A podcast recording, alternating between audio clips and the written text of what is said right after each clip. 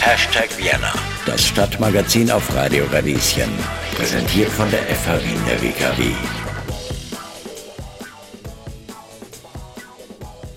Hallo und herzlich willkommen zurück bei Hashtag Vienna. Zwar nicht mit einem eisgekühlten Pina Colada, leider, dafür mit erfrischenden Interviews. In unserer dritten und letzten Eisrundschau durch Wien habe ich für euch Wiens ältesten Eissalon besucht, der Eissalon am Schwedenplatz, Gelato. Seit 1886 praktiziert die Familie Molim-Bradel die Speiseeiskunst in Wien. Dabei werden die Rezepte von Generation zu Generation weitergegeben. Mittlerweile nennen manche sie sogar schon den Eisadel von Wien.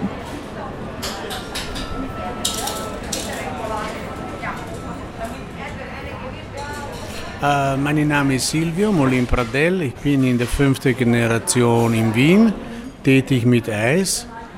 Uh, ich bin schon 40 Jahre tätig in der Eisbranche und ich komme aus Italien, auf der Val Soldana. Das ist ein Land in die Dolomiten. Uh, wunderschöne Berge, aber in 1886 irgendwie mein Ur-Ur-Ur-Ur-Urgroßvater ist nach Wien gekommen. Sie haben es schon angesprochen, Sie haben eine sehr lange Eisfamiliengeschichte. Ist manchmal werden Sie auch Eisadel bezeichnet. Wie kann man sich denn so diese ersten Werdegänge von Ihren Vorfahren in Wien vorstellen? Wie hat damals Eisverkaufen ausgesehen? Ja, damals war es viel schwieriger. Es war damals ganz einfach mit äh, Wagen unterwegs. Es war noch keine Geschäfte am Anfang. Man hat irgendwie ein Magazin gemietet, ein Lager gemietet, wo die ganzen hm, Werkzeuge, sagen wir, für die Eiserzeugung da waren.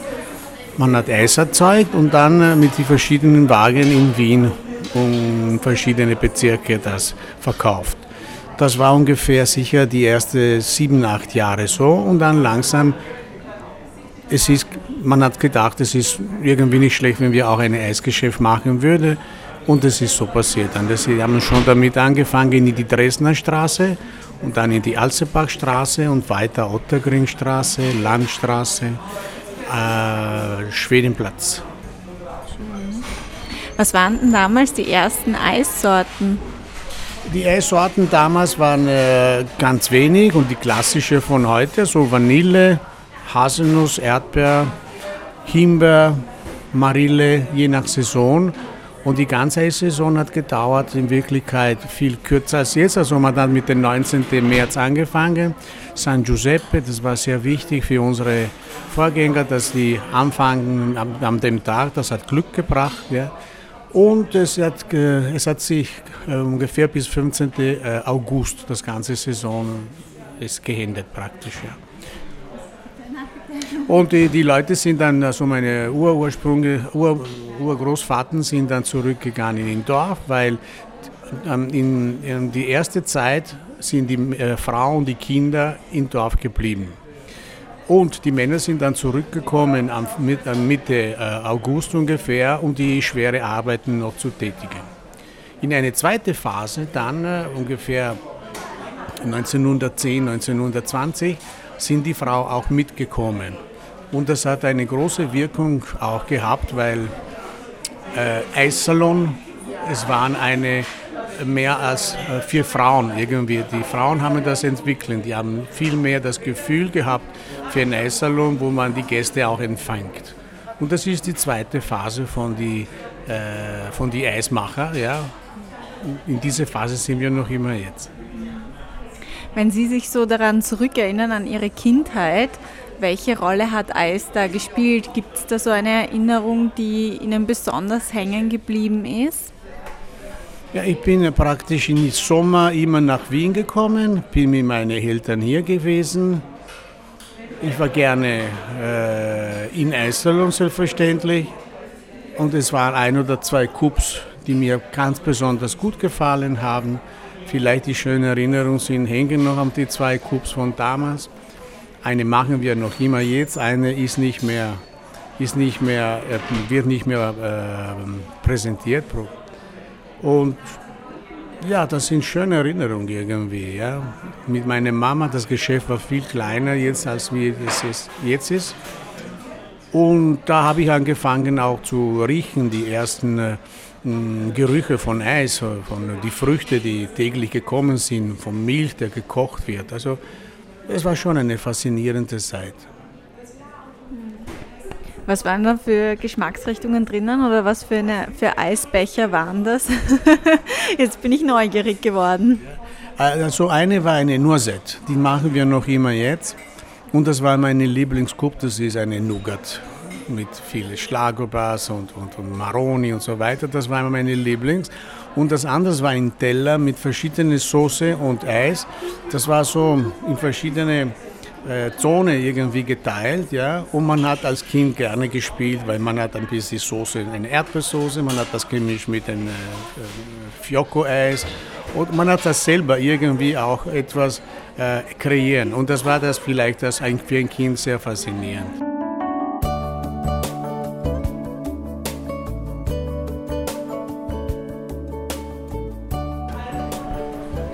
Was mögen Sie denn besonders gerne am Eis machen? Was bereitet Ihnen besonders viel Freude? Ja, ähm, es gibt viele Bereiche, wo wir tätig sind, weil es ist von Marketing, Produktion, Einkauf und alles. Selbstverständlich die kreativste äh, Punkt, das ist immer die neue Sorte zu entwickeln. Das macht uns jedes Mal viel Spaß. Man muss sich aber die Zeit nehmen, wir schalten komplett ab, wenn wir die Woche oder die zweite Woche etwas so in diese Richtung machen, mehreres Mal ins Jahr. Wir sammeln uns Idee von verschiedenen Besuchern, Restaurant, Kundevorschläge und dann äh, muss man die Zutaten besorgen, was nicht einfach ist. Und dann man versucht das zu mischen, zu kreieren und das macht, das ist schon sehr viel kreativ und das macht sehr viel Spaß. Ich finde gerade in den letzten zehn Jahren hat sich der Eismarkt in Wien extrem entwickelt. Also es gibt so viele neue, junge Eissalons, die irgendwie besonders kreative Sorten auch teilweise machen.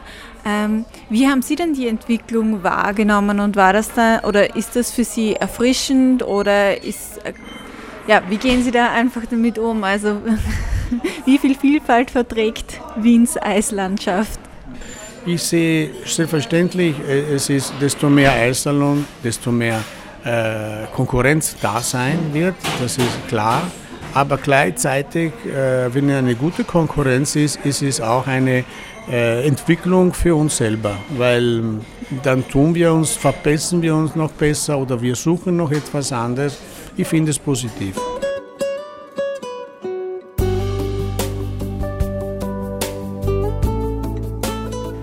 Wobei ich glaube auch Sie äh, auch ältere Fans haben, so wirkliche Stammkunden. Ich erinnere mich nämlich an eine Kollegin, mit der ich hier am Schwedenplatz gearbeitet habe, die glaube ich schon an die 70 ist oder 80 und ähm, die noch immer voller Leidenschaft das Eis auch vorher einkauft und einfriert über den Winter.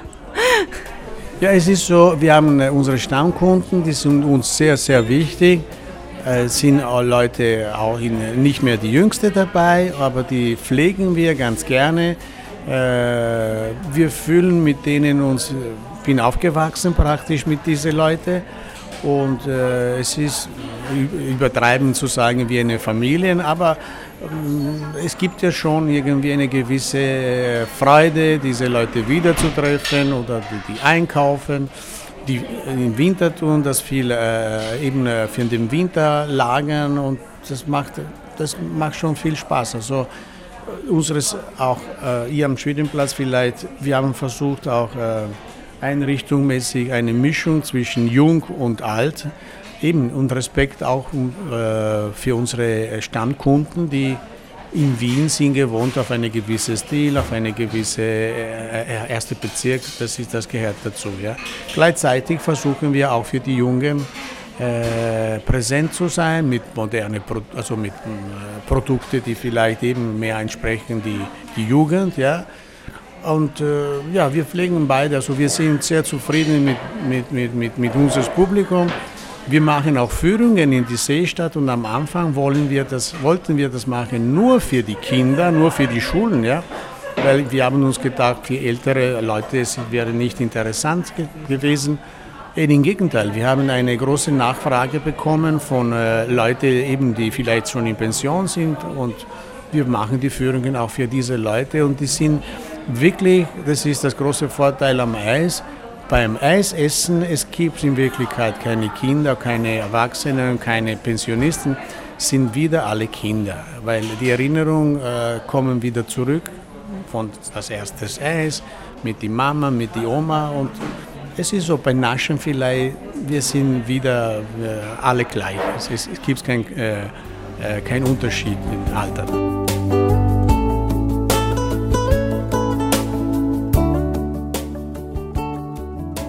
Bin momentan in einer Phase, also wenn kälter ist, bin ich mehr für Milchsorten, aber bisschen, wenn so, sobald ein bisschen äh, wärmer wird, steige ich gleich auf die Fruchtsorte gerne. Man bekommt zum Glück jetzt immer mehr gute Früchte, auch aus, äh, die nicht in, in Inland äh, kommen, also keine Erdbeer und Himbeer, Eidelbeer bekommen wir alles aus Österreich. Wir kaufen gerne hier, aber bestimmte andere Früchte müssen wir im Ausland kaufen und man kriegt immer mehr äh, so gute Sorten. Ja, und das freut mich, weil unsere Sorbet werden immer besser. Derzeit bin ich auf einer Phase, wo ich mit äh, experimentiere mit neuen Produkten, mit kandierten Sachen, mit Nüssen und äh, ich habe schon ein paar Tests gemacht, die sind sehr interessant und äh, auf diese Linie werde ich heuer wahrscheinlich mehr entwickeln, auf diese Linie. Wie kann man sich das dann vorstellen? Sind Sie dann irgendwo im Keller in so einem ähm, Labor wie ein verrückter Wissenschaftler? Nein, wir machen das alles äh, hier in die Küche am meisten, ja. Und äh, wir haben hier alle Zutaten, ist viel einfacher. Und äh, ich gehe ganz einfach in die Küche. Man muss gut gelaunt sein, man muss keine schlechten Gedanken haben und dann es kommen sofort die besten Sachen raus. Manchmal man entwickelt etwas als Fehler, was oft passiert, und es ist tatsächlich ein super Produkt. Das passiert ständig auch bei uns, also dass wir irgendetwas machen möchten und vielleicht es kommt etwas anderes und viele Sachen sind wirklich gelungen. Woran erkennt man denn ein gutes Eis? Von der Farbe, sicher, die Farbe. Die Farbe soll natürlich sein, nicht zu kräftig. Pastellfarben sind äh, die richtigen Farben. Und äh, in unserem Fall auf die Cremigkeit. Ja? Also wir, wir machen ein Produkt, das sehr cremig ist. Wenn Sie nach Süditalien fahren, ist es komplett anders. Die Farben sind noch immer ein wichtiger Hinweis, aber dort die Konsistenz ist komplett anders. Es ist viel mehr kompakter. Ja? Das bedeutet aber nicht, dass das ein schlechtes Eis ist. Es sind zwei verschiedene Arten, Eis zu erzeugen. Wo ist da der Unterschied? Der Unterschied ist, in ein cremiges Eis haben sie mehr Fett hinein, mehr, ja, und äh, vielleicht Luft ein bisschen mehr, overall. In ein kompaktes Eis eben, es ist wenig Luft drinnen, vielleicht wenig Zucker und äh, der ist kälter selbstverständlich dann, ja. Das sind aber beide gute, also für die österreichische Tradition und Kultur hat es mehr gepasst, die äh, Variante, wo Cremigkeit dabei war, weil wenn Sie denken in die ganze traditionelle äh, Konditor-Sache, äh, die wir in Österreich haben, sind ziemlich cremige Sachen dabei. Das heißt, der Österreicher wahrscheinlich auch dort den, den Klima und so weiter, der ist mehr in diese Richtung. Äh, geht ja mehr in diese Richtung. In Süditalien, obwohl zum Beispiel dort auch, die leben von dem Einfluss von den Arabern noch und so, das sind schon süße, sehr starke süße Sachen, aber es ist, das Eis ist kälter. Und das hängt wahrscheinlich auch mit dem Klima, weil dort ist es viel wärmer als in, in Wien. Ne? Und wahrscheinlich die Kälte dort gibt das mehr Freude als, als die Cremigkeit.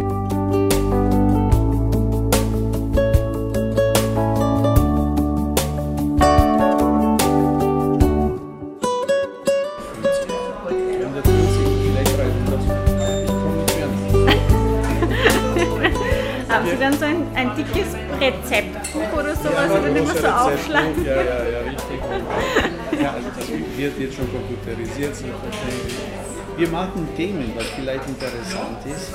Also wir haben äh, jede, jede, jede Dienstag versuchen wir ein Thema zu machen Und wir haben angefangen vor Jahren mit klassischen Themen, so wie Schokolade.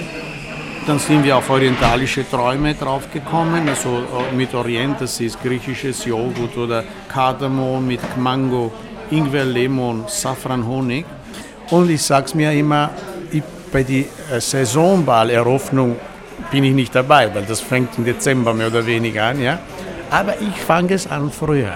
Ich fange im September, das ist meine Eröffnung irgendwie, ja, in den, in den Zeit von die, von die Tänze und so weiter und das ist der, äh, eben den Tag.